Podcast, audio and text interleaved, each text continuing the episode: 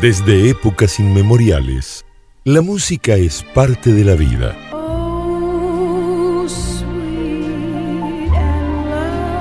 Sin embargo, siempre fue la voz la que cautivó al mundo. Estás escuchando Radio Pánico. Twitter como arroba Pánico Radio. Búscanos en facebook.com diagonal Pánico Radio Original. Y no te olvides de visitar nuestra página en internet radiopánico.org. Radio Pánico, apoyando lo independiente. Hola, ¿qué tal? Este, bienvenidos entusiastas de, las viñetas, los monitos y los lobos de texto. Estamos en un episodio más de Freakyverse. Este, y además en un episodio muy especial porque esa es la primera vez que tenemos invitados en vivo en el estudio de grabaciones. ¡Eh! ¡Aplausos! Este, eh, bueno, eh, eh, yo me presento, mi nombre es Axel Alonso, ya me han escuchado aquí en Freakyverse y me acompaña... Eh, yo soy Félix Tercero, ya me conocen. Pueden seguir arroba Félix-tercero en casi todas las redes. Ah, sí. Te olvide. Yo estoy en como R-Axel en Instagram y como R Axel Alonso en, en, en Twitter. Ahí me encuentran. Y también sigan Freakyverse en Facebook, que ahí tenemos, ahí subimos muchos memes muy ñoños. Hay memes muy buenos Gracias. que, que hace Axel, entonces sí vale la pena que sigan la página. Sí, también cuando tengan memes mándenoslo y lo subimos.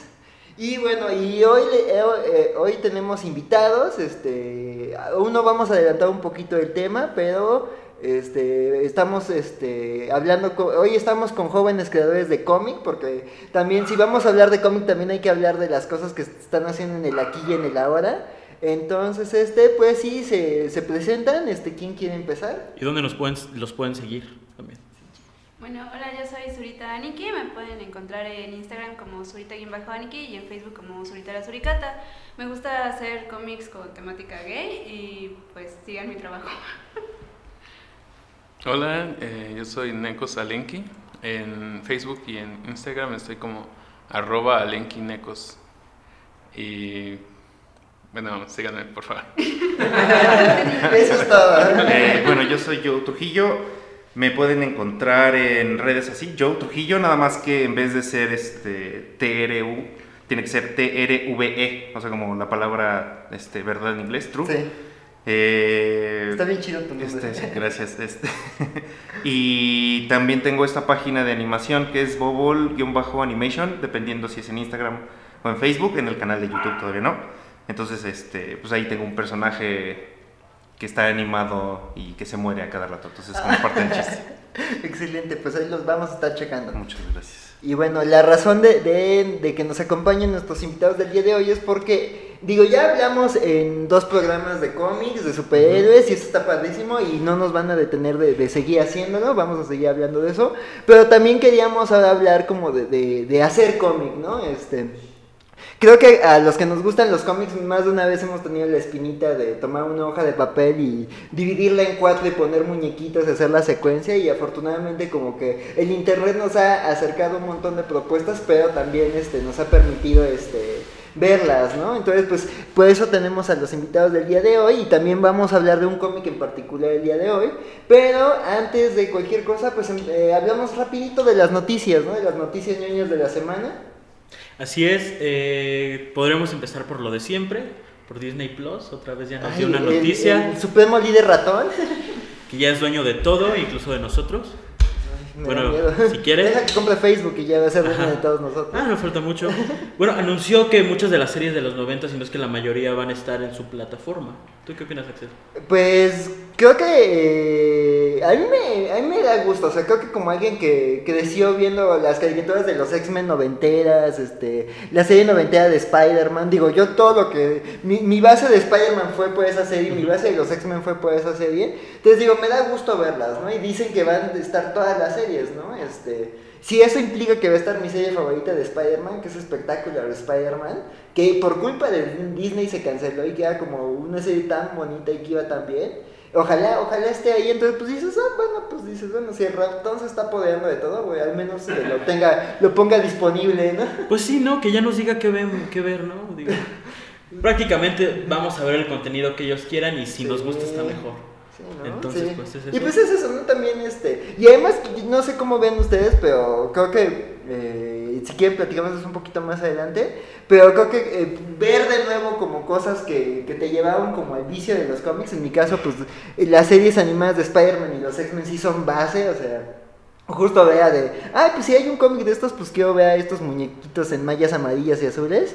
Este, entonces, pues creo que también verlo desde ya 20 años después, pues dices, ay, qué dibujos tan feos, qué historias tan malas, este, o dices, ah, no, pues con razón, Brian Singer se copió casi todo para las primeras películas de los X-Men de acá. Entonces dices, pues creo que es un buen ejercicio, ¿no? Verlas después de tantos años. Es un buen ejercicio, aparte sirve cuando realmente empiezas a valorar como lo que viste las cosas que te inspiraron para hacer cosas.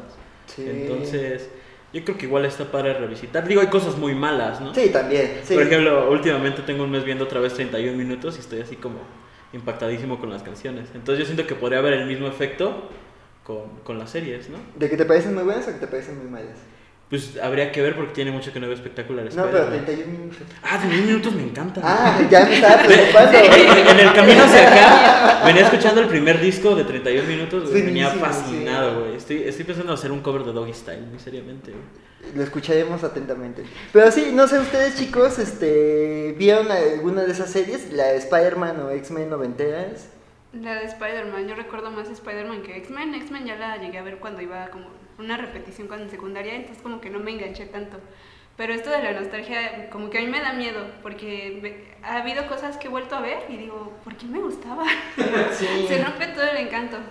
Sí, no, hay cosas que también, eso es peligroso, ¿no? Ajá. Dices, cuando lo sacas de, de- de la vitrina de la nostalgia, dices, ay, esto no era tan no. bueno, ¿no? qué joven era. Pero hay otras cosas que dices, bueno, está, está interesante, ¿no? Dices, o sea, digo, digo, aquí la ventaja es que no van a rehacer la serie. Ah, bueno, que además, dato curioso, la serie de los X-Men noventeras, Marvel la trató de revivir hace unos años, pero como cómic. Eh, a excusa de las guerras secretas, justo sacaron como un reino en donde vivían los X-Men de la serie noventera. Y volvieron a sacar el cómic y duró como 10 números, pero dijeron, ah, bueno, aquí hay nostalgia, tengan su nostalgia ahí. Sí, entonces pues eso, o sea, la nostalgia es la sustancia, una de las sustancias más valiosas de este planeta y Disney lo sabe. Yo sí las llegué a ver, o sea, yo sí eh, llegué a ver ambas series, Ajá. pero a mí me atraparon más los X-Men que Spider-Man, la verdad. O sea, este. Y creo que ahí es donde descubrí que uno de mis personajes de X-Men favoritos es Wolverine. O sea, es como, está interesante que de repente, es que siempre tienen este asunto los gringos del, del cliffhanger, ¿no? O sea, Ajá. que tienen como el continuará, entonces había Ya, güey, era episodio- famosísimo sus continuarán. Ajá, serie. siempre, siempre era como. Entonces decías, ah, ¿qué va a pasar? Entonces había un. En este episodio están a punto de abrir la puerta y del otro lado hay un montón de guardias. Sí. Entonces se queda cortada la- hasta el otro día el episodio. Y entonces cuando empieza otra vez, le dice Wolverine a Tormenta: Espera, vuelo como a pólvora y no sé qué, y no sé qué. Entonces es como. Creo que tenemos una emboscada del otro lado. Es como, ¿cómo supo? O sea, ya obviamente yo tenía nueve años o ocho años Sí. cuando lo vi. Es como, este güey está El poder del guion. es bueno, exactamente. Entonces, pues yo sí recuerdo con mucho cariño esa serie. A pesar de que ahorita sí la ves y dices, híjole, sí es tan feita la animación. O sea, los diseños no están tan mal, la animación No, los diseños sí están está muy limitada. Muy, muy sí. limitada. Sí, es que decías también con qué recursos tenía, ¿no? Pero además dices con qué estudios, ¿no? Porque, por ejemplo, en la ¿Quién misma época estaba la serie de Batman. La serie de Warner, Y sí. creo que la animación era más bonita, porque la de Spider-Man, por ejemplo, sí te luego tenía unas caras Y espantosas. tenían Ajá. 3D muy malo para los fondos. O sea, y es cuando dices, bueno, los japoneses están haciendo lo mismo, pero mil veces mejor. Sí. Eso también es eso, ¿no? Como volver a un momento de animación. eh, Creo que eso está interesante, ¿no? Mm. Saber cómo se hacían estas series. Creo que eso, eso, me- eso me emociona, ¿no? Creo que sí, me emociona volver a verlas. Ver esos fondos feísimos en 3D de Spider-Man, sí. Con su música de guitarrazos. guitarra, Ajá, es sí. que está bien chido el tema. Eh, los, temas, los temas eran muy buenos. Y después las, las series se juntaron, ¿no? En algún punto Spider-Man cruzó a ver a Profesor Javier porque pensó que era un mutante y luego sí. los X-Men salieron en la serie de Spider-Man. Sí. Eso sí lo recuerdo. Sí, justo. Sí, y- ya, y ya empezaban los crossovers. Sí, antes de universo cinematográfico. Antes del Sí. Sí, no, pero además creo que esas series son un buen punto de entrada, ¿no? O sea, creo que si de chavito te veías esas y después te veías unos cómics de Spider-Man, como que entendías los villanos, las historias, la motivación del personaje y ya entendías mejor ciertos vecinos, ¿no? O sea, Punisher, Iron Man, que ahí los veías y dices, ah, bueno, ya sé más o menos porque los vi en Spider-Man. ¿no? O Y con las Pepsi Cards, ¿te acuerdas? Las que Pepsi salieron las Cards, Pepsi sí. Cards junto, cuando, junto con esas series, según yo. Entonces leías Carnage. Y es como, ah, ese güey que está saliendo ahí Ajá. en la tele está en una estampita y está en un cómic. Entonces empezó ahí como ¿Eso cómo hizo? la mercadotecnia. Sí, la mercadotecnia y las caricaturas, ¿cómo te, cómo te hacían? Este, pues te enganchaban, ¿no? Creo que sí, como nos hicimos muchos en el vicio. Pero pues sí, a ver qué, qué nos depara esto con Disney Plus y a ver qué, qué nos parece ver estas series 20 años después, ¿no? Eh, yo como comentario podría agregar que pues no necesariamente habría que pagar por ese contenido. Di- digan no a la descarga ilegal en público, lleguen a su casa y descarguen lo que quieran. Yeah, sí. Eso nos lo dice nuestro amigo Neko. Bueno, entonces, ¿de qué más podríamos hablar, Axel? ¿Qué otra noticia? Este. Que Spider-Man a lo mejor sí regresa al MCU. Eso güey, yo lo veo muy al aire. Este, ahí- ¿Tú qué crees? ¿En primera cre- crees que sí se haya ido? Yo creo que sí, yo creo que Sony se envalentonó por todo el dinero que hizo Venom. Y pues porque todos amaron críticamente Spider-Verse, aunque es distinto estudio Sony normal a Sony Animation. Pero este, yo creo que Sony se envalentonó y dijo, yo creo que sí podemos hacerlo solos. Pero pues no sé, o sea, yo creo que ese- y además esa versión de Spider-Man ya está tan metida en el universo Marvel que yo siento que ya no funciona. Sería dificilísimo sacarla, ¿no? Era lo que hablábamos en el primer episodio que, que ya con ese eh, spoiler de Far From Home, con esa revelación que se hace en la segunda escena post créditos, ya sería muy difícil despegar a un Spider-Man o hacer de cuenta que nunca existió en el universo Marvel. Entonces sería muy difícil hallar una forma de que entre o salga. Además, a, a mí se me hace muy tonto querer meterlo con Venom. Cuando además crean un Venom que su origen no tiene nada que ver con Spider-Man. Entonces dices, ¿cuál es la necesidad de meter a Spider-Man en un personaje que ya te molestaste en crear sin Spider-Man? Y dices, le creaste un origen sin Spider-Man, entonces dices, pues ya, síguete así, ya ni modo. ya. ¿Y tú crees que sería más beneficioso para el universo que salga ese Spider-Man y nos den otra cosa? ¿O se quede sin Spider-Man? Pues yo creo que, o sea, yo creo que o sea, Marvel ha sabido, o sea, si Marvel consiguió hacer que las macetas de Groot fueran una realidad cotidiana en las calles, este, yo creo que pueden tomar al chavito de Iron Man 3 y volverlo a Iron Man y volverlo así la sensación de las masas. O sea, yo creo que, o sea, sí les va a afectar no tener a su personaje insignia, pero pues no va a ser como, como con los X-Men, que tan, ni, ni tan no tenían los derechos que los, de, hasta de los cómics dejaron de hacer, ¿no? Entonces yo creo que Spider-Man va a decir, ah, bueno, pues que hay, que otro haga las películas, nosotros seguimos cobrando el dinero del merchandising, que es lo que nos importa, y pues ya, o sea, seguimos. Si no, por algo está el chavito de Iron Man 3 en el funeral de Tony Stark. Fue como su carta salvaje, entonces... Yo cuando lo vi dije, ¿quién es este güey? Ya como a los tres dije, ah, no mames, Iron Man 3, güey. Es un niñito, sí. ¿Y tú qué opinas sobre esto? Eh, ¿Ves el universo cinematográfico? Sí, sí, sí, sí, sí, lo... Ajá. O sea, sí, ese, creo que sí ya vi todas las películas, Ajá. creo que todas en el cine. Guau. Sí, sí, sí le ñoñeo recio Ajá. cuando quiero. Aquí se puede ñoñar, no te Sí. preocupes. No lo digas con Zona Es de no, ñoñeo. no, es que, seguro. es que los movimientos, o sea, los movimientos de dinero es como que la parte que es importante. O sea, es como los personajes en sí es como, bueno, van y vienen de Marvel y de Sony, Sí. De Paramount y lo que sea, pero es como, eh, o sea, la cantidad de dinero que se mueve, como dices, o sea, yo creo que Sony dijo, pues yo creo que puedo hacer las cosas yo solo porque ya vi que pude hacer Porque ya dos veces me resultó de la Ajá, es chingada. como- Puedo volver a hacerlo solo, ¿no? Todo que Ajá, pero es que ya hicieron estas películas. El Spider-Verse está muy bonita. Ah, claro, es- sí. Está Es muy una bien hecha. hermosa. Es muy bonita, es como experimentación. Es cuando dejas a un creativo. Es que más, creo que el problema en general debería ser más pensar en dejar al creativo hacer su chamba Ujú.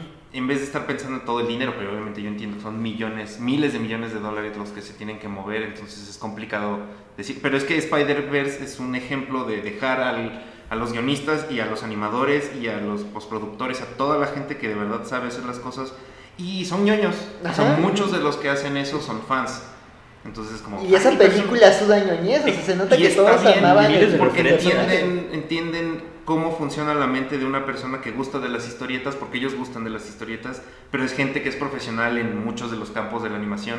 Y Entonces está chido, o sea, deberían dejar a estos güeyes, pero pues así no funciona el, el- O sea, todo tiene que ver con acaparar de todo el mercado y entonces pues, en algún punto seguro va a regresar o tal vez sí se va y va a volverse a caer como las películas de Andrew Garfield. O sea, es como, o sea, hay como el- la cuestión del dinero y la mercadotecnia es lo que está como muy cañón, o sea, está muy complicado Sí, es lo que de están separarlo. más privilegiando, más que la- el- los personajes en sí.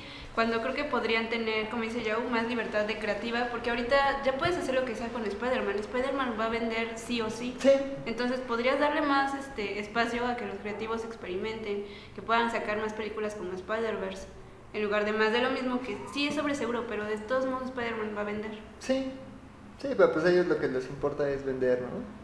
¿Tú qué opinas, Necos? Bueno, en Que no realidad, paguen. Yo por eso insisto y redoblo mi comentario.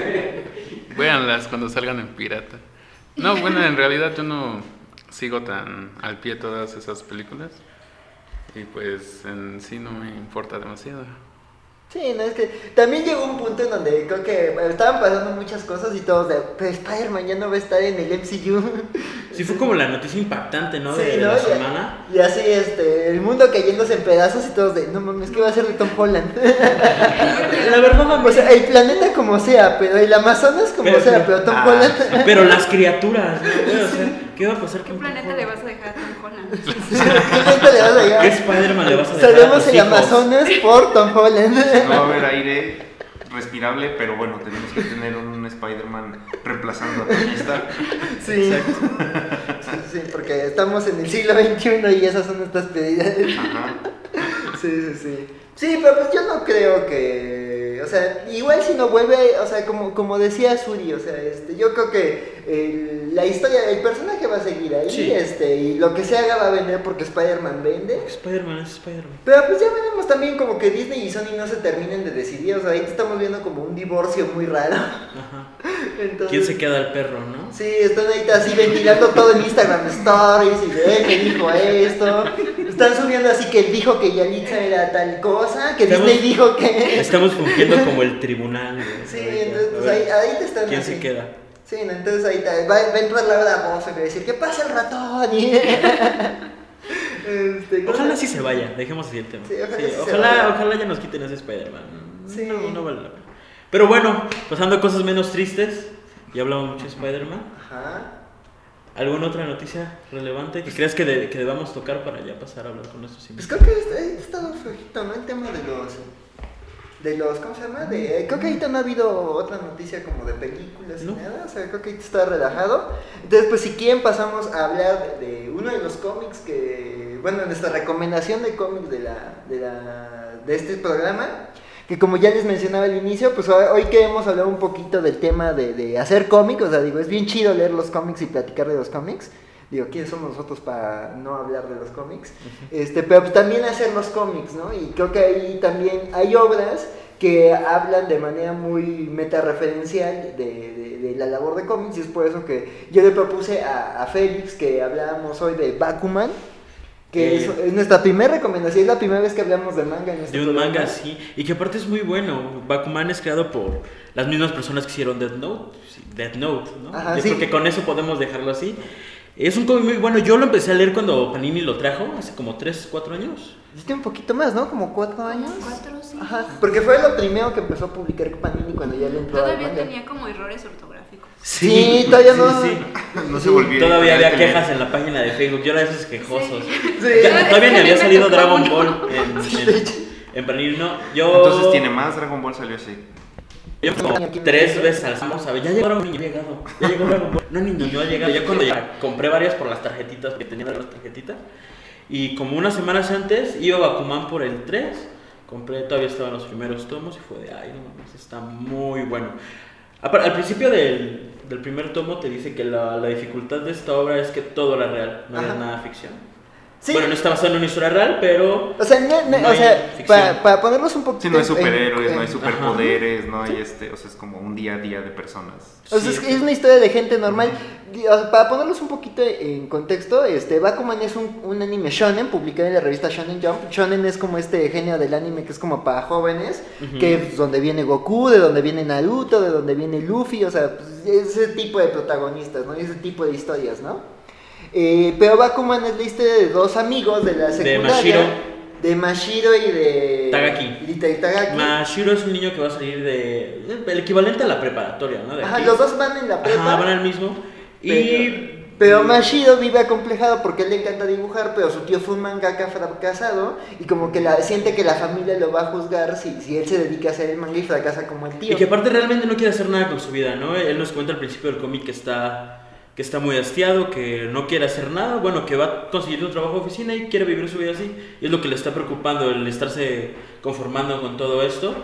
Y Tagaki, por otro lado, es el Niño genio de es la el niño genio. Dicen que es el, la- la- el más listo de Japón, el niño más listo de Japón. Y es un increíble escritor. Ajá, entonces eh, a la tercera, sexta página empieza el cruce de estos dos porque ve que está dibujando a la chica que le gusta y le propone, yo escribo y tú dibujas, vamos a lanzarnos y puedes seguirnos platicando. Y pues eso, la serie es como estos dos, estos dos amigos de repente deciden formar una dupla que además este eh, que va a tomar como por va a conquistar y, va- y su objetivo de vida es ser los autores número uno de la revista Shonen de Japón. Entonces, pues la, la serie es eso, ¿no? Es ver cómo ellos este, empiezan como dibujantes, cómo empiezan a entrar a concursos, cómo empiezan a ser elegidos por editores y cómo van eh, con prueba y error lanzando distintas series para ver que encontrar su estilo personal, ¿no? Digo, la serie, o sea, la serie en sí, o sea, tiene 20 números, ocurre como en el lapso de, de 10 años, empieza cuando tienen 14 años y termina cuando tienen 24. No la terminé, no me cuentes el final. No, no te cuento el final. No, digo, termina cuando tienen 24, pero es justo este, o sea, los 10 años de ellos batallando por convertirse en autores con Y las dificultades propio. que se presentan ¿no? durante de él, tener un, un buen número muy bien colocado y al tercero estar perdiendo audiencia y a punto que lo saquen de la revista, tener una serie muy exitosa pero corta, Ajá. el tener que levantarse de todo eso, entonces... Y además te explican cosas intriga. como cómo funciona el cómic japonés, ¿no? De que pues como te miden por audiencia, entonces tienes que estar siempre haciendo cosas como innovadoras en cada número para salir bien las estadísticas y, no- y que no te canse. Entonces, por eso es que Naruto tenía tanto relleno, por eso es que One Piece no tiene para cuando terminarse. Eh, eh, Van a entender muchas cosas de, de muchas cómo de, funciona. de mucho de- exacto de cómo funciona este el anime y el manga este Incluso leyendo- porque sus series favoritas terminaron mal, como Bleach. Si les gustaba como a mí y se quejaban de las malas decisiones, en la trama fue por esto, que siempre todo es por audiencia. Entonces, Sí. si te empiezas a equivocar, ya no hay vuelta atrás. Y justo Bleach es uno de los casos que mencionan de que de que justo, o sea, de, de que por de- lleva- dejarse llevar por las encuestas no dejan al autor hacer la historia como quiere y este y pues Y pierde sentido. y por eso pierde sentido. Es por eso que Kishimoto sacaba cada mamada cuando todavía no terminaba Naruto. ¿Sí? Ajá. Básicamente. Justo por eso. Ajá, por eso dices, ¿y ahora qué esto qué pedo? ¿No? Dices, ¿qué onda, Y es que algo muy padre de este manga es que, o sea, si les encanta, si les, eh, aunque sea de manera casual, han visto animación japonesa o, o les gustan algunas de estas historias, o sea, quizás no saben ahorita qué es My Hero Academia, vamos a hablar de eso en próximos programas, este, pero, ¿cómo se llama? Pero sí quieren, eh, conocen historias de que se han publicado en esta revista. Este, justo Bleach, Naruto, One Piece, este, creo que van a encontrar como algo bien interesante y además está lleno como de chistes autorreferenciales, o sea, como les mencionábamos, este, los autores son Tsugumi Oba y Takeshi Obata, que son el equipo de, de, de Death Note, entonces llega un punto de la historia en donde incluso hasta hacen chistes de, de es que hist- ¿cómo funcionaba la libreta de Death Note? Ay, no importa, a nadie le importa, con que la historia sea buena, eh, al lector no le importa, y así, ¿no? Este, y además como que... Hay una subtrama de amor que otra vez nos reafirma lo importante, que es el amor heterosexual. Aquí suena este, Full Around and Fell in Love. Eh, quien nos diga de quién es esa referencia, le vamos a mandar un saludo al próximo capítulo. Con voz rasposa, un saludo con voz rasposa.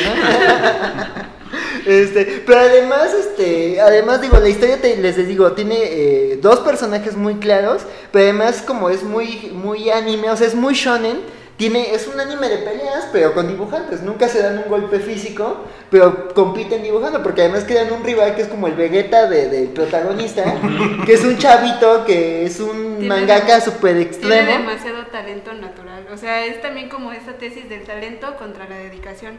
Porque la- eh, los protagonistas siempre están tratando de hacer sus historias mejores, de poder contar ma- eh, mejor forma con los dibujos y todo. Y el otro chico solamente llega, dibuja y está ganando todos los concursos. Ni se esfuerza. Pero además que el personaje como que eh, habla en onomatopeyas, ¿no? Porque eso Ajá, es como todo sí, super o sea, manga. vive como en un cómic. Ajá, Entonces sí. simplemente se sienta y dibuja y le sale. Porque es la forma en la que ve el mundo. Y los otros no tienen que sobrepensar las cosas. Eso está padrísimo, ajá. Y además eso, justo, el, el conflicto, ¿no? Este talento contra, contra habilidad, ¿no? Dedicación, ajá. sí. Sí, este. Es, eh, eh, Suri, tú ya, eh, tú ya, a ver, este, tú nos platicabas ahorita antes de entrar al aire, este, de que leíste los primeros números de este manga, ¿no? Sí, de hecho, yo le tengo mucho cariño porque yo lo descubrí como en la prepa, apelando a Necos también en la piratería del internet. Yeah. sí, eh, porque yo era muy fan de Death Note en la secundaria. Entonces cuando descubrí que ellos también tenían otro tipo de historias y a mí ya me gustaba dibujar y todo, dije, ah, pues lo voy a leer. Entonces fue como la revelación del mundo de, güey, yo quiero hacer esto. Se ve que no duermen y la pasan muy mal, pero yo también quiero hacer esto.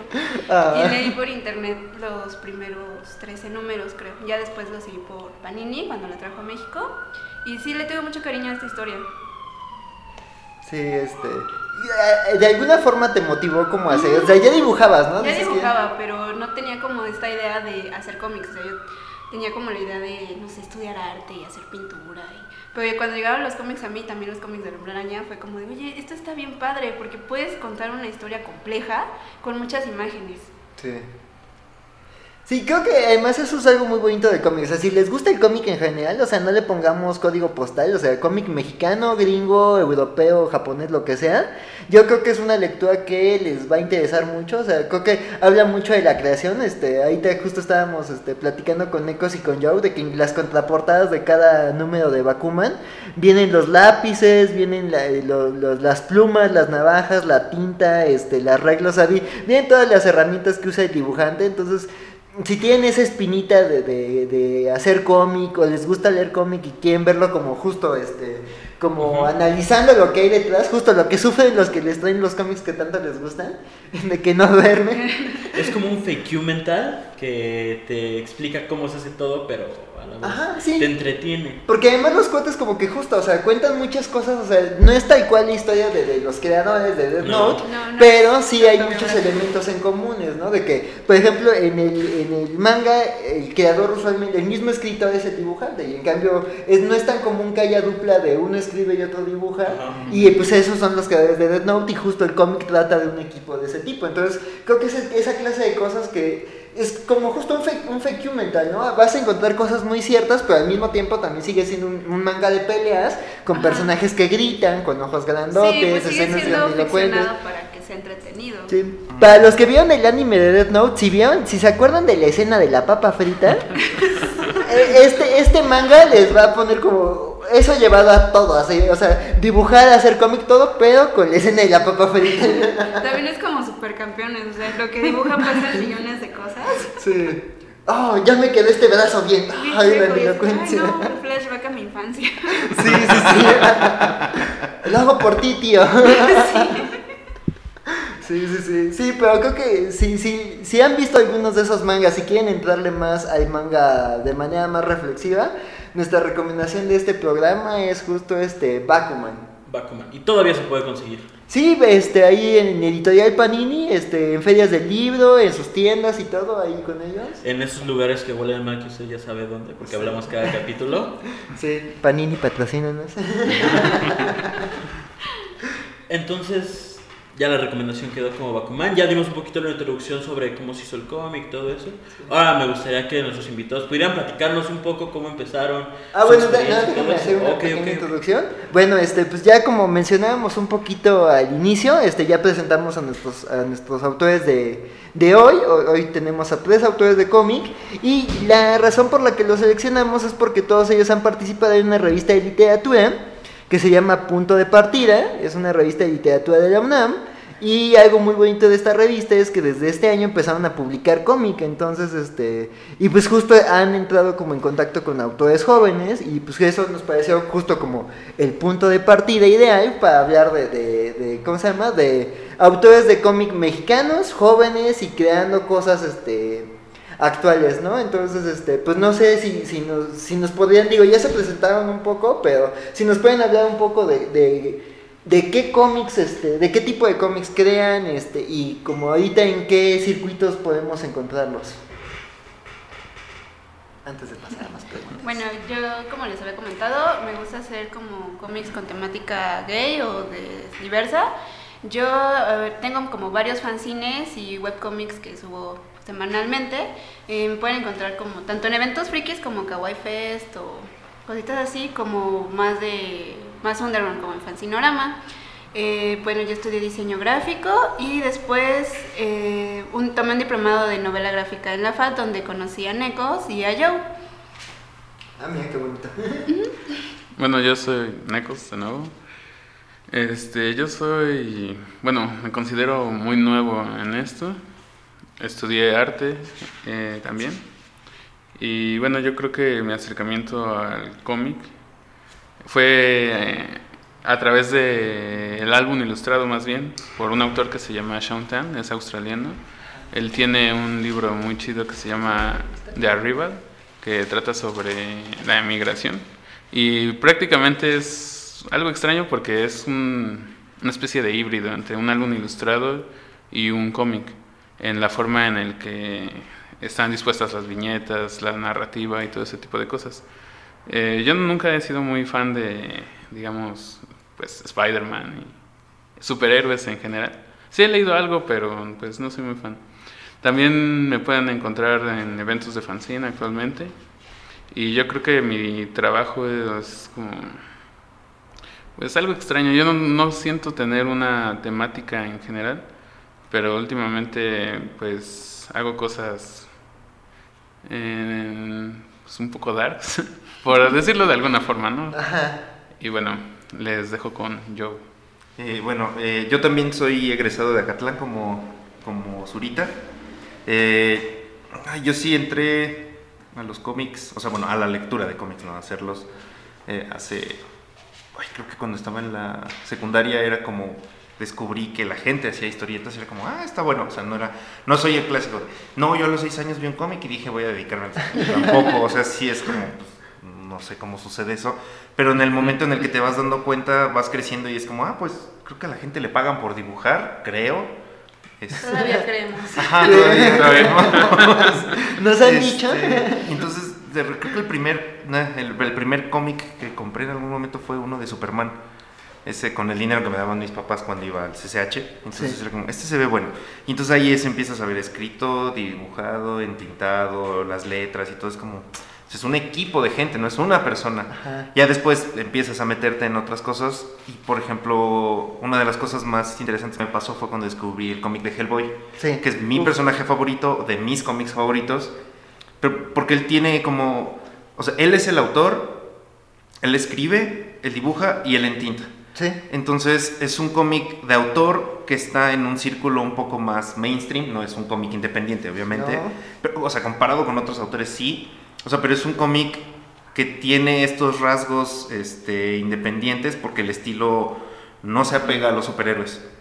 Pero tampoco es como que lo lean tres personas en un- una feria de fanzines en Estados Unidos. O sea, es como, él se me hace como Ese el, el- equilibrio el el equilibrio autor y- perfecto entre el autor y lo comercial. Entonces, ese fue como uno de los momentos en el que dije, ah, es como, se puede hacer, se puede dibujar este, de esta manera, se puede narrar de esta manera porque él tiene una narración este, muy elegante, por decirle de Ujú. alguna manera. O sea, es un gran narrador de historias. Lean Hellboy, chicos. lean Entonces, Hellboy. este, sí, o sea, es que de verdad Hellboy es, una, es, una, es un gran cómic para aprender sobre ritmo, o sea, Ujú. sobre encuadres. O sea, es muy lento en momentos, de repente se acelera, pero no, no se siente mal, no se siente chafa el, el, al momento de, de estarlo leyendo. Entonces, creo que ese fue el momento en el que sí dije, ah, pues creo que podría ser. Entonces, pues, obviamente hay muchas más cosas que, o sea, por ejemplo, he trabajado en animación y entonces eso también ha influenciado un poquito la forma en la que veo la historieta y en la que la quiero crear.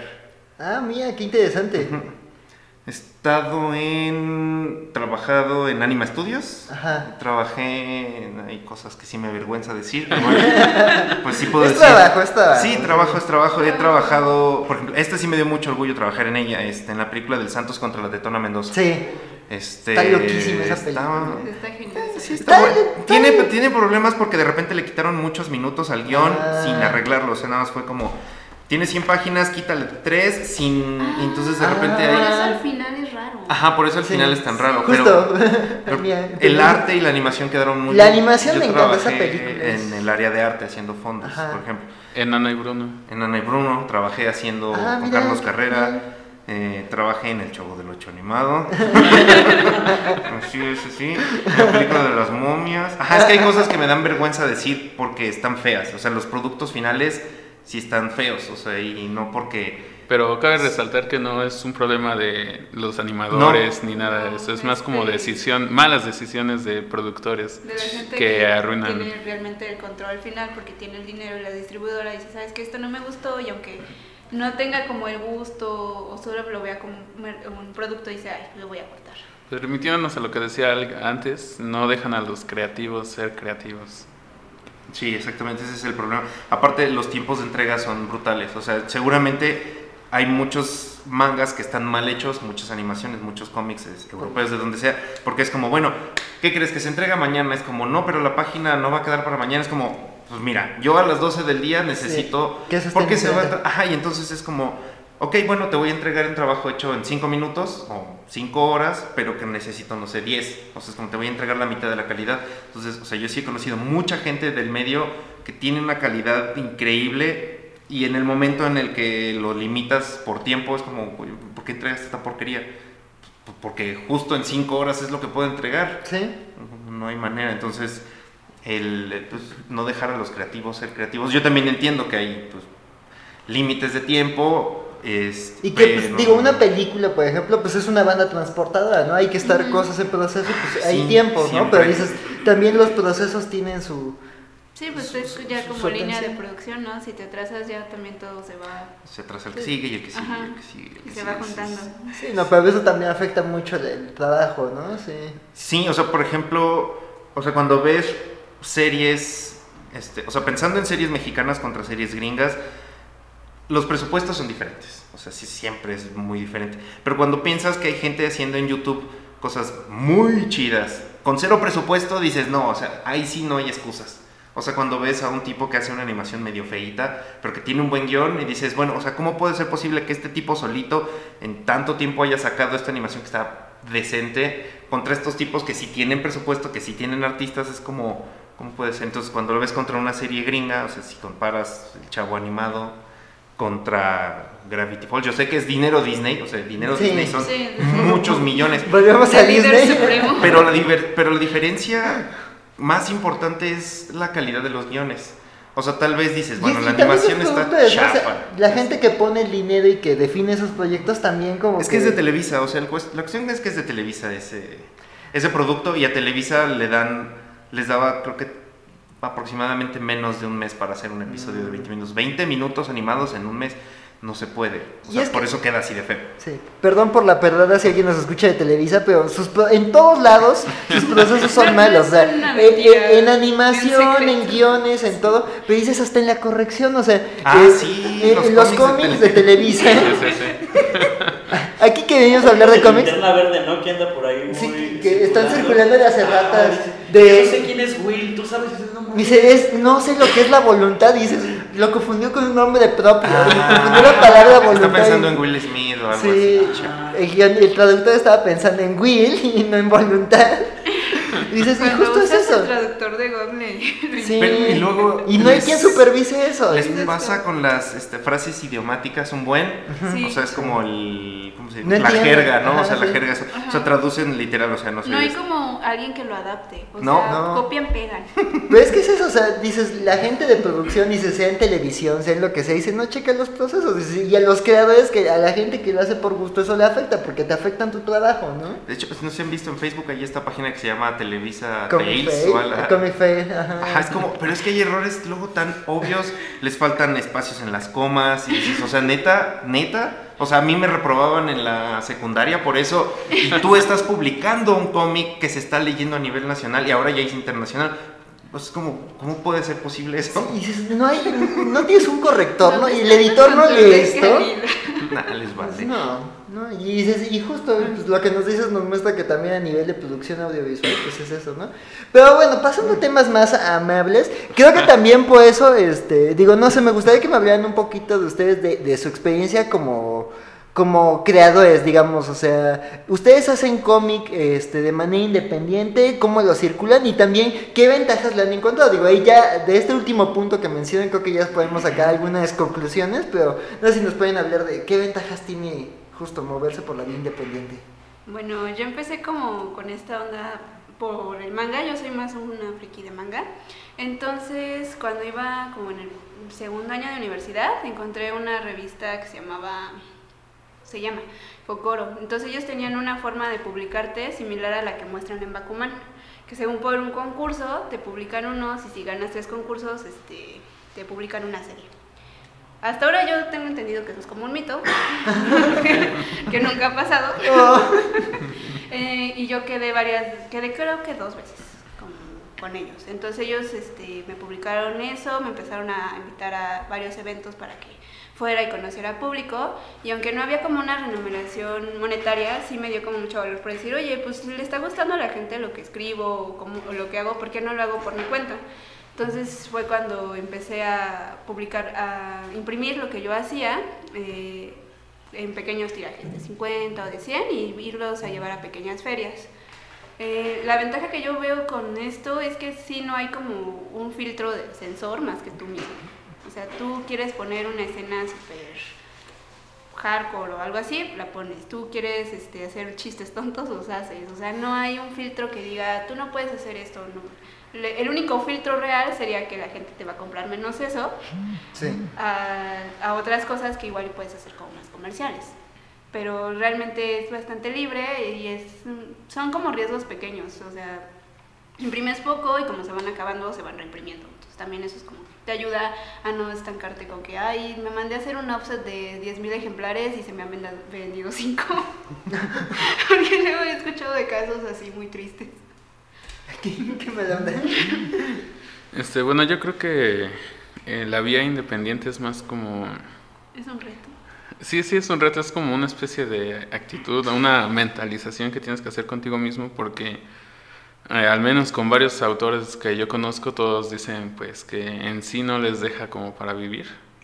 Eh, hay pocos autores que en realidad pueden jactarse de, tener cierta fama o, o pagar la de eso. O sea, también es, es algo como de amor a lo que haces. Ajá, entonces este, la mayoría de nosotros o muchos en el círculo fancinero, no quiero decir que todos porque hay varios que ya no, este, sí tienen como una especie de, pues, un trabajo base que los alimenta y lo demás lo hacen en sus tiempos libres. Que bueno, eh, cuando te haces a la idea, pues está bien porque en teoría este, tú estás, eh, como dices ahorita, tienes la libertad de hacer lo que tú quieres y también estás como sirviendo para hacer una, este, ¿cómo se dice? hacer, tener propuestas que vayan más allá de lo que pues usualmente se hace en cómic, así pues no es ningún secreto que en México se consume mucho de lo que se hace en Estados Unidos o en Japón, pero en cuanto a lo que yo se produce, aunque sí hay influencia de lo que se, se hace en Japón como Surita, eh, yo creo que va más como por el lado gringo, o sea, también hay que pensar en las propuestas más industrializadas, por así decirlo, como Momentum Comics, que pues, tuvieron un pequeño auge hace algún tiempo que, o sea, estaba bien, ¿no? Digamos, una intención de hacer algo, pero pues si tú checabas lo que estaban haciendo, básicamente era como una especie de copia de lo gringo, porque ellos suponen que si a los gringos le funciona lo que ellos hacen, pues, y en México se consume en la mayoría de eso, pues va a pegar, pero yo creo que muchos consideramos que eso fue como más una mala copia que algo con una identidad propia. Sí. Otra ventaja del el autor independiente es que pues en teoría, porque pues, también hay excepciones, pues estás haciendo algo con tu identidad. O sea, ya lo, quieras ver de forma como desde el lado, soy un artista y hago esto, o simplemente me gusta hacer esto y yo lo hago sin, sin meterte como más en el lado artístico, pues tu propuesta es diferente y estás, este, digamos, contribuyendo a las necesidades de un público que también está, pues, ávido de, cosas que vayan más allá de lo mainstream, por decirlo de esta forma. Mm, Sí, está interesante eso. Muy interesante. Sí. Sí. Ay, perdón. no. No, no, no, no, no. Bueno, que ese también era un error común con Momentium, que muchos quieren hacer cómic independiente, pero su cómic independiente es como copia de lo mainstream. Y creo que eso es lo que el público ya tiene eso, o sea, tú tienes que buscar algo nuevo para ellos, decir cosas que la gente, que otras gente no están diciendo, porque en México son muy pocos este, los autores que pueden hablar como de una realidad mexicana o de temas mexicanos este, realmente bien. Sí. No, y es que es eso, ¿no? También, este, pues que ofrezcan temas para la audiencia. Está bien que nos gusta los superhéroes y, y todo este tipo de historias, pero también queremos como otro tipo de historias, ¿no? Que creo que es también por eso bien interesante acercarse a, a- al cómic independiente, ¿no? Porque justo es gente que dice, bueno, si ya hay 20 mil personas haciendo superhéroes, pues vamos a hacer una cosita distinta, ¿no? Ajá, Sí. y es que muchas veces el público no sabe qué realmente quiere. O sea, porque si tú les das a escoger, pues sí, luego va a irse con lo conocido, ¿no? Si yo le pongo uno de mis cómics y uno de Spider-Man, probablemente el 90% de las veces me va a comprar el de Spider-Man. Pero eh, que esté ahí la propuesta, que ellos puedan tener la curiosidad de conocer otro tipo de vista, también es importante. Mucho. Sí, eso sí está, sí está muy bien. O sea, sí es. Es que es. Creo que es complicado el mercado, para empezar, porque como que muchas veces nosotros no lo vemos como si fuera un mercado. Y Ujú. tendríamos que ver, o sea, es como llegar a un. A una, a una media como, bueno, hay que hacer un buen producto porque al final lo que queremos es vender, en realidad. Pero también es como, pero no decir, bueno, hmm, ¿qué está de moda hoy para gustarle a la gente? Es como, no, ¿qué me gusta a mí que podría gustarle a alguien? Ajá, es como, ¿Con qué puedo conectar con otros? Ajá, entonces sí, o sea, es como por ejemplo tú que haces este, tu historieta de gays, este está chido, porque mucha gente veo que te sigue y mucha gente se queda como, ¿y cuándo sale el próximo? Y eso está bien chido. Sí. Este, Ya tienes un público cautivo, que creo que eso ya es... Exactamente. Y de hecho Y eso es difícil de Es conseguir. chistoso porque, bueno, yo empecé con esto de... El género en japonés se llama yaoi, que son Ujú. historias homoeróticas. Eh, y la mayoría de las consumidoras son mujeres. eso es muy Pero cuando yo empecé a vender en otro tipo de, de bazares y llegar mi propuesta, los que más me compran son hombres. Entonces yo también me quedé muy sorprendida de, oye, entonces te estoy comunicando al público correcto, o sea, no estoy cometiendo algo, no lo estoy fet- eh, fetichizando ni caricaturizando, o sea, neta se sienten identificados y quieren como más propuestas. Y es que es eso también, o sea, es, es este. Son, son historias que no tienen mucho eco, o sea, dices, o sea, en el medio mainstream, ¿dónde puedes encontrar justo historias de amor de hombres? Y dices, pues justo, dice, pues vamos a buscar este género y vamos a buscar estos autores que sabemos que, la- autoras y autores que le trabajan bien, ¿no? Pero pues digo, eso está bien. Ya cuando dices, tienes tu público cautivo y además llegas a un nuevo público que además dices, ah, mira, también. Eso no lo esperaba. Pero por ejemplo, eso es lo que creo que nosotros tendríamos que ver, como, o sea, tú estás viendo hacia dónde estás llegando y es como, bueno, no, tal vez no decir, bueno, me voy a ser trendy, pero la idea de, hmm, ok, ah, creo que mi visión está interesante, está chida, voy a seguir por ahí, ya, si la gente se sigue subiendo como a mis historias, está, está chido, pero mucha gente lo que haría en tu caso sería como, hmm, y entonces si le meto esto, si le meto aquello, y, si le meto- y entonces es donde empieza como a perder eh, honestidad. Creo que eso es lo que creo que eso es lo que el fanzine a veces, no siempre, eh, aporta a la historieta. O sea, honestidad como, o sea, nosotros tenemos un compañero que conocimos en el diplomado, este, el vato pues, es medio famosillo, trazo podrido, Alan. Él, o sea, sus historias de verdad la gente las lee y, y ríe, o sea, porque él es, este, o sea, es un comediante, es Algo raro en estos días. Ajá, o sea, el vato es un comediante, o sea, él, él habla, él, él es creo que de Iztapalapa, entonces pues su día a día es el barrio, entonces él habla del barrio, entonces, pero es muy honesto, o sea, tú estás leyendo su historita y no se siente como una persona que quiere ser de, De barrio, barrio. o sea, es No, un vato que vivió en el barrio, Hasta te da risa de, ay, a mí también me pasó que me dejó la micro. ajá, o sea, tiene, tiene eso, entonces son poquitos autores este, que, que creo que se sienten como honestos, o sea, que digan como mi trabajo, es como esto es lo que me gusta, esto es lo que sé, o sea, porque también hay que pensar en las limitaciones que tenemos, o sea, no todos pues, somos este, estudiantes de Francia, o sea, ya ves que hay gente Ajá. que estudia en Francia de anatomía y ya después se vuelven historietistas, es como, bueno, no, pues yo pude estudiar una carrera porque pues mis papás le echaron un montón de ganas y pude ir a la escuela Ajá. y ahí medio aprendí algo, ¿no?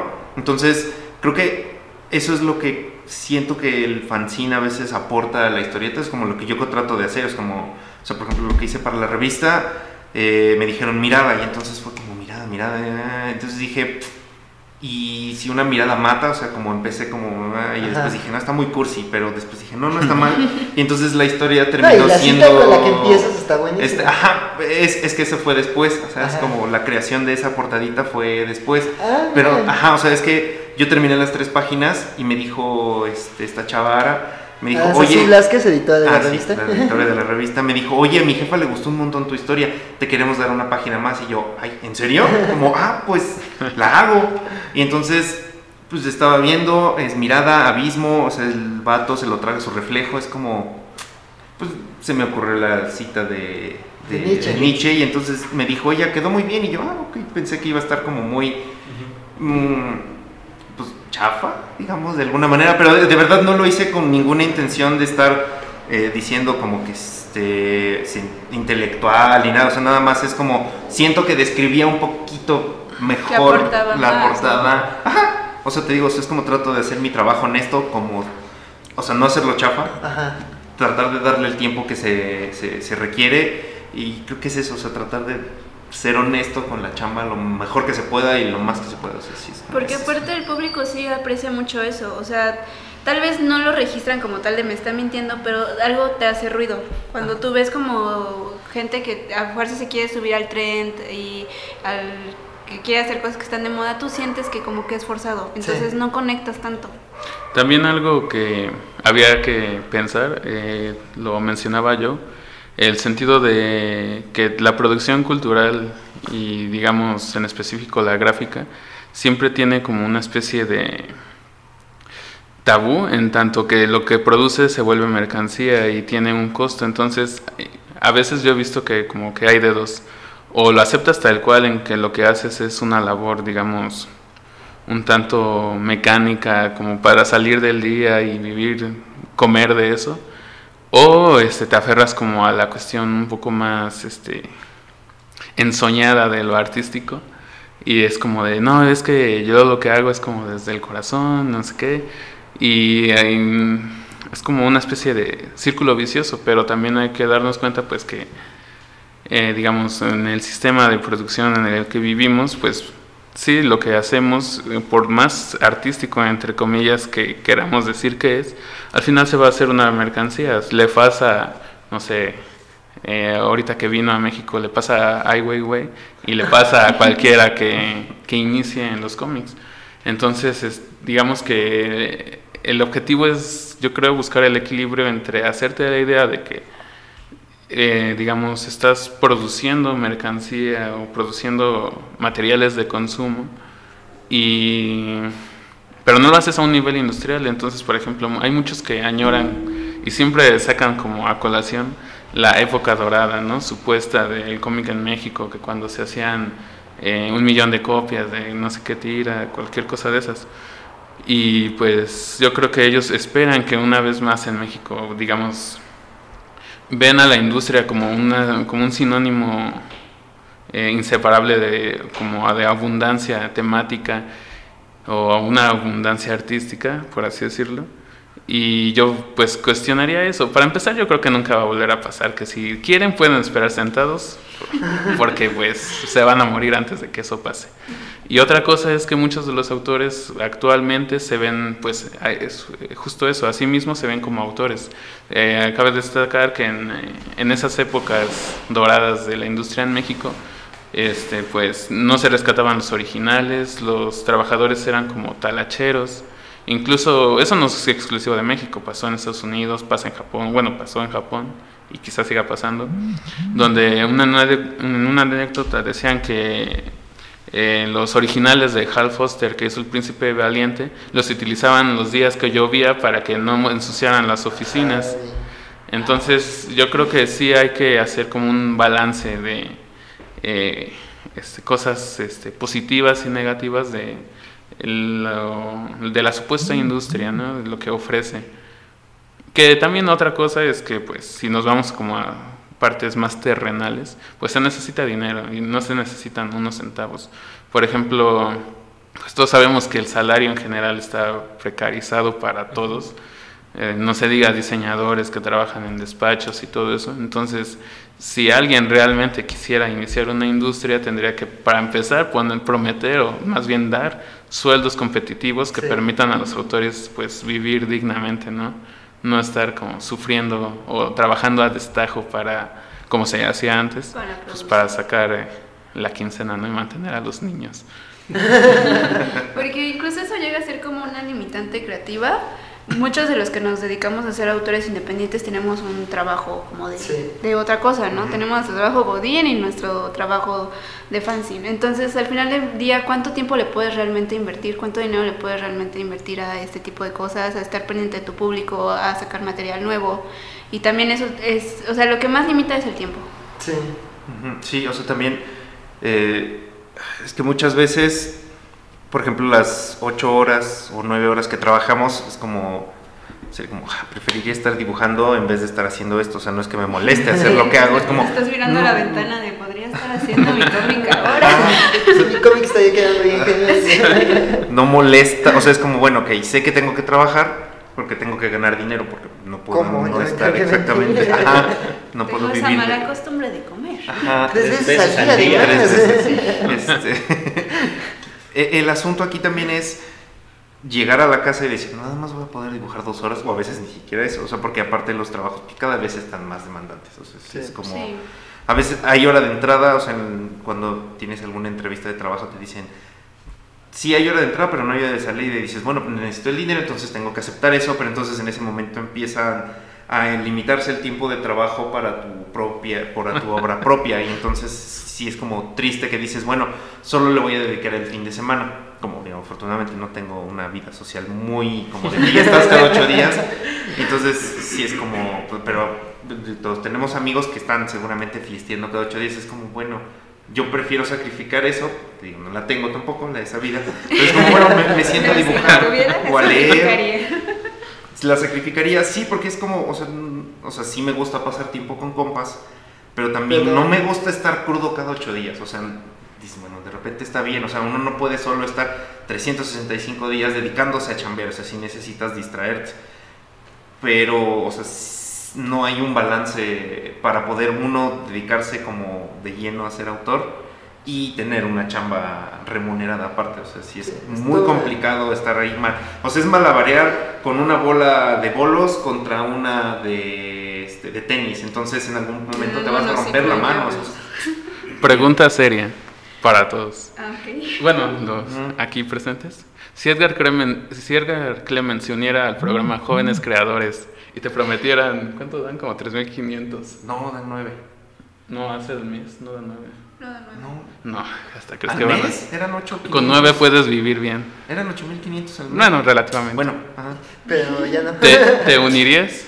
Al jóvenes creadores yo ya no entro, tengo 34, ya fui. Bueno, si fueras, si fueras si más fuera joven. más joven, híjole, no sé, Pero eso es de Clemen, acuérdate. no lo sé, no estoy 100% Siento seguro. que es entrar a una secta. ¿Sabes cuál, es, ¿Sabes cuál es el asunto? Cuando estaba en la universidad probablemente habría dicho que sí, porque cuando tenía, o sea, justo, ¿en qué año entré? Ah, yo entré a la universidad en 2002. En 2002 él tenía tres años de haber lanzado el compendio de la Operación Bolívar. Entonces yo era un jovenzuelo de 17 años. Iluso. Ajá, era un iluso. Y entonces, cuando me presentaron ese volumen, dije, en México se hace cómic, ¿de verdad? O sea, yo nunca había escuchado de Gallito, por ejemplo, o sea, este, el- la Sí, revista sí. que es muy raro, pero durante 10 años se publicó, yo nunca supe de esa, o sea, conocía Heavy Metal, conocía Metal Horland, porque en el Sanborns estaba, según yo en el Sanborns nunca vi un Gallito, si no, No, habría visto no. como, "Hmm, esa revista se parece a... Pero bueno, entonces vi este libro, el compendio de Operación Bolívar, y entonces vi que tenía dibujo, caricatura y tenía pintura, y entonces como, como, bueno, pues, ¿por qué no es malo? Tal vez en la universidad, o sea, sí habría, tal vez sí habría dicho que sí. O sea, incluso como anécdota, alguna vez ustedes seguro escuchan, han escuchado de Carmatrón. Sí. Sí, sí. Carmatrón, Sí, sí, sí, sí. bueno, el maestro, el papá de Oscar, que en paz, de- en paz descanse, daba clases, daba clases de dibujo en la Alteña, allá por Acatlán. Eh, yo una vez fui a una convención y resulta que su hijo Oscar, este, nos dijo que su papá estaba empezando a dar clases de nuevo. Y entonces yo dije, ah, pues yo quiero hacer cómic, ¿no? O sea, tenía 17, había visto la operación, eh, sabía que Ramos existía, este, Bachan, Beteo, o sea, era como empezar como con esta ondita de ver a los ilustradores, pero que también hacían historieta y era como, mm, se relacionan, es como interesante. Entonces, puedo hacer monitos para revistas, pero puedo hacer historietas también. Y entonces empezó a hacer como clic algo, como eso no estaría mal. Fui a dar las clases con el señor, pues el señor me dijo, es que dibujas feo. No, sí, el señor era muy amable, o sea, de verdad era, una, era como, me dijo amablemente como, creo que lo tuyo es hacer caricaturas, porque el realista no te sale. O sea, Ah, y es como, ya después empecé a ver y es como, sigo tratando de sacar realista y es como, no me sale, es como, sí tenía razón, pero, o sea, sí, a esa edad habría aceptado seguramente estar en Jóvenes Creadores con él, ahorita ya no sé. Ya lo piensas. ¿Sé tú? ¿Tú no? Yo no. Bueno chicos, este, eh, lamentablemente el tiempo ya se nos este, acabó, pero este, pues si quieren para concluir, este, sí podemos cerrar, bueno, primero que nos digan, este, en el mes de, de octubre si van a estar en algún evento de fanzines en donde los puedan encontrar. Mm, Eh, yo sí voy a estar en la tienda Moonrise el 12 de octubre, al parecer, entre el 12, va a ser una semana, del, del 12 al, ¿qué es? 17, más o menos, 18. Moonrise está en Doctor Atl, ay, ¿qué número, Número es? 4, ¿no? ¿Cuál? 4. Número 4, creo que sí. Está atrás del Museo del Chopo. Ah, es una tienda que tenemos, es- que tiene un amigo que se llama Martí. Eh, también lo conocimos en el diplomado de novela gráfica. También él es, este, Es fanzinero. Él es bastante famosillo. Martí es este. Sí, tiene su Team- personaje Team, Team Comics. Team Ah, sí, sí, muy Este, bueno. él fue muy amable y me ofreció por una semana mostrar mi trabajo en su tienda. Entonces Ah, yo sí voy a estar el 12 de ok. octubre. Bueno, o sea, ese día nada más, porque pues yo tengo que ir a trabajar en la semana. Entonces mis, mis, es que este, somos golines de día, este, fancineros de De noche. noche. Ah, sí, sí, identidad secreta, ¿no? Como De superhéroes, ¿no? Sí. Sí. Este, entonces ese día voy a estar ahí creo que de 3 a 9 y hasta dentro de 8, o sea, toda esa semana este, va a estar el, voy a imprimir unas playeras y ahí va a estar un par de fanzines y van a estar unas calcomanías y unas cosillas ahí en material. Ah, Ah, muy bien, pues excelente, pues ahí ya escucharon este para que encuentren a Joe Trujillo. Este, y pues digo, de, de Suri y de Necos, pues digo, este, si quieren repetirnos sus redes sociales. Sí, ¿dónde? Eh, me pueden encontrar en Bueno, Instagram todos. como Zurita-Aniki y en Facebook como Zurita la Suricata. Estoy subiendo como que los eventos que confirmo o donde voy a estar y pues que hay cualquier cosa que quieran preguntar. Eh, a mí me encuentran como arroba alenquinecos. Alenqui es K-Y y necos con Z. Eh, también por el momento nada agendado, pero por ahí este, cualquier cosa, Ah, pues yo les comunicaré. este, y pues ya yo estoy en Joe Trujillo o en Bobol-Animation. Muy bien. Ah, sí, y no se pierdan el próximo número de punto de partida, que es donde yo voy a colaborar con un cómic acerca sobre de los feminicidios. Y busquen el de este mes, es Número donde... 216. Número En el 216. 216 está Necos y en el 215 Sí, bien. Estoy ver, yo. Cator- bien, Sí. do- en el número 214 de 214. punto de partida, mirada, está el Ajá. trabajo de Joe. En el 210 y- en el 215, que es corporalidades, se encuentran a Yuri Peña, que nos pudo acompañar. En el 216 a Necos y en el 217 a esta Suri. Entonces, este, pues ya saben, este, pues también visiten punto de partida y también este, en Facebook, Twitter, Instagram, ahí están ellos. Este, ahí va el comercial de punto de partida. este, ¿cómo se llama? Para que también chequen el los cómics que están subiendo, este, pues justo ya los escucharon acá el talento joven, pero pues también hay mucha ilustración, hay mucha fotografía, hay mucho cuento, entonces, y, y crónica y ensayo. Entonces, para que también se empapen un poquito de las artes hechas en el aquí y ahora. Y pues muchas gracias a, a los que nos acompañan. Por nada, gracias a Gracias ustedes. a Gracias a ustedes. ustedes por de hecho, sí, eh, pa- bueno, hacer ya como comentario, creo que sí están haciendo un, un gran trabajo en la edición de la revista. O sea, creo que en el CCH creo que la llegué a ver, pero era más pequeñita, hace muchos años. Pero, o sea, sí veo esta nueva época y la verdad es que está Sí, muy bien. es Muchas una gracias a ustedes. Muy completa, la verdad sí se van a entretener un buen rato. Sí, sí, me gusta. Pues muchas gracias por acompañarnos, estuvimos muy contentos con la plática. Gracias. A ustedes. Bien, yo estoy encantado. Ahorita estaba checando los cómics y ay, güey, están muy impactantes. Ya saben, amiguitos, lean cómic nacional, váyanse Sí, a los eventos de fanzine sí y a las ferias de libro. en y- México. Cuando vean en las ferias del libro si alguien en una mesita, vayan chicos. sí, le van, a le van a alegrar el día. Sí, sí, sí, Pues gracias y pues, eh, pues, pues creo que sin más por el momento, pues ya saben chicos, Síganos en Facebook. síganos en Facebook, síganos, este, En sigan Radio Pánico en sus redes sociales, escuchen todos nuestros programas y pues compartan memes, lean cómics y sean felices. Y hoy no hubo canción. Gracias. No, no, no, no. Hay que cantar de 31 minutos. Ah, verlos cantando la canción de 31 minutos. ¿Qué te parece? Yo nunca ¿Sigue grabando? Sí, sí, sí, ¿te parece? Va, va. Yo nunca vi televisión porque muy fome. Yo prefería estudiar y hasta leer. Así se queda, muchas gracias.